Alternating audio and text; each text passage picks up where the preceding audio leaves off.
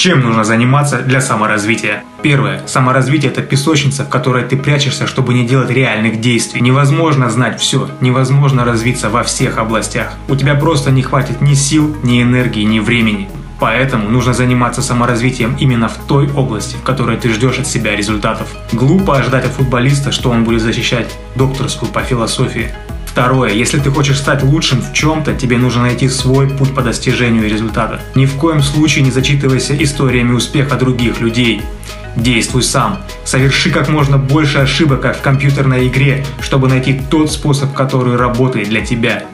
Практика – твой лучший учитель.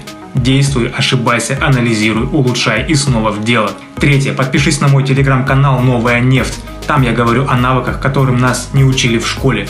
Ссылка на канал в описании профиля.